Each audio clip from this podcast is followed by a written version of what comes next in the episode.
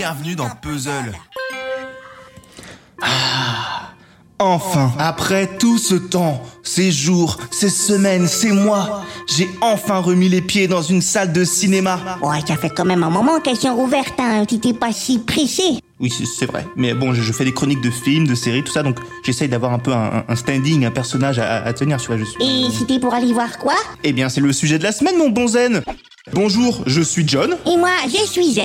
Et qui dit vacances dit été, car c'est les vacances d'été, et donc dit comédie française en pagaille. Et même si la programmation des cinémas du pays est encore un peu timide, CF, les blockbusters estivaux repoussés et encore repoussés, les Mulan, le Nolan, etc. Pour cause de Covid-19, hein, si jamais vous écoutez ça dans un futur euh, lointain.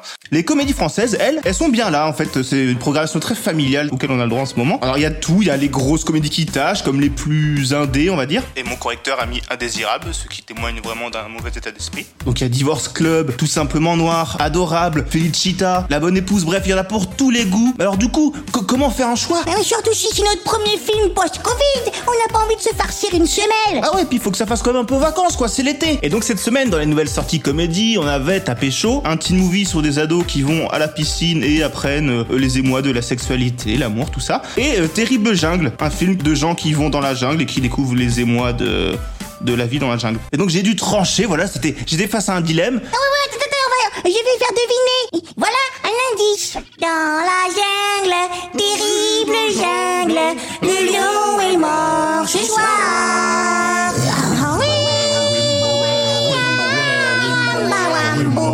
Ça l'enfer.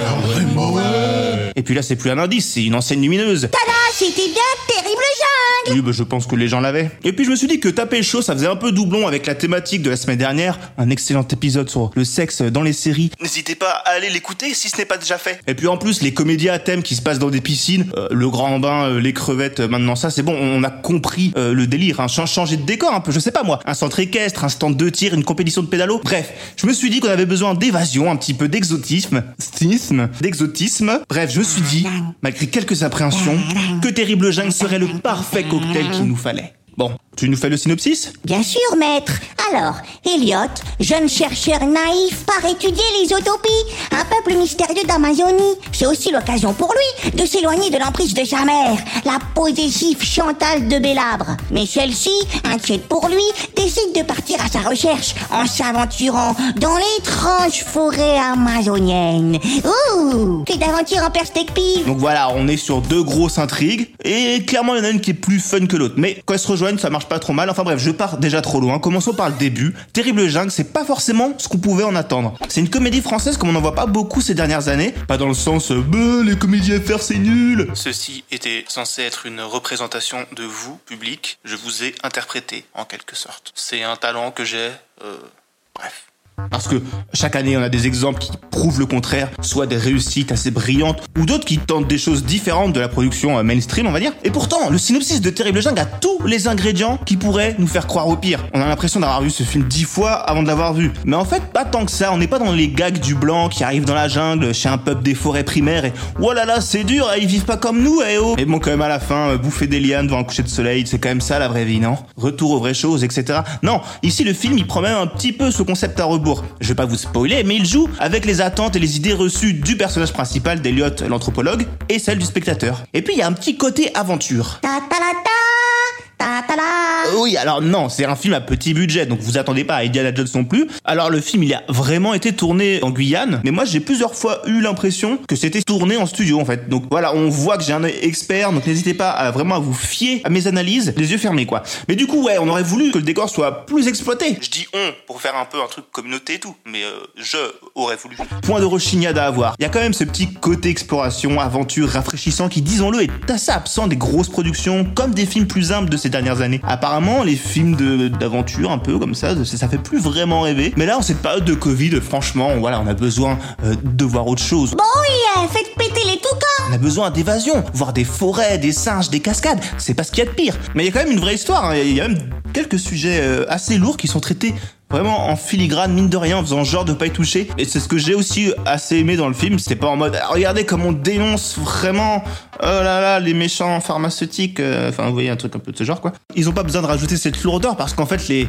en fait, les problèmes, on, on les voit. Ils font partie de l'univers de, de cette jungle et de l'histoire euh, racontée. C'est vraiment, comme je disais, en filigrane. Et son second point fort, c'est son casting assez de luxe, quoi. Vincent De Dienne, Catherine Deneuve, Alice Belaïdi, Jonathan Cohen, Tutti Quenti. On sent en plus qu'ils sont tous contents d'être là. Vraiment, De Dienne, il au top dans son perso. Jonathan Cohen, il est en grande forme, dans un rôle sur mesure, à la hauteur de sa gouaille. Pas forcément toujours le cas au cinéma, je trouve. Mais là, la, caméra lui laisse le temps de briller, sans qu'on ait l'impression non plus qu'il vole le temps d'écran aux autres acteurs et qu'on soit dans un Cohen show, quoi. Là-dessus, c'est assez bien géré. Alice Belaïdi aussi, qui est une super actrice, mais qui a pas souvent de super rôle, à mon humble avis. Mais là, vraiment, elle est dans un, bah, dans un rôle loin de son image ou de ce qu'on lui attribue euh, normalement. Là, on est sur vraiment euh, un rôle de composition, il y a pas de doute possible. On sent, voilà, qu'elle s'amuse, qu'elle se régale. Et du coup, bah, on se régale avec. Ben oui. Et puis, il y a Euh, la bonne Catherine. Bon, bah, elle, elle est comme dans tous ses films récents. J'ai pas non plus l'impression qu'elle est impliquée as fuck. Mais euh, voilà, ça va.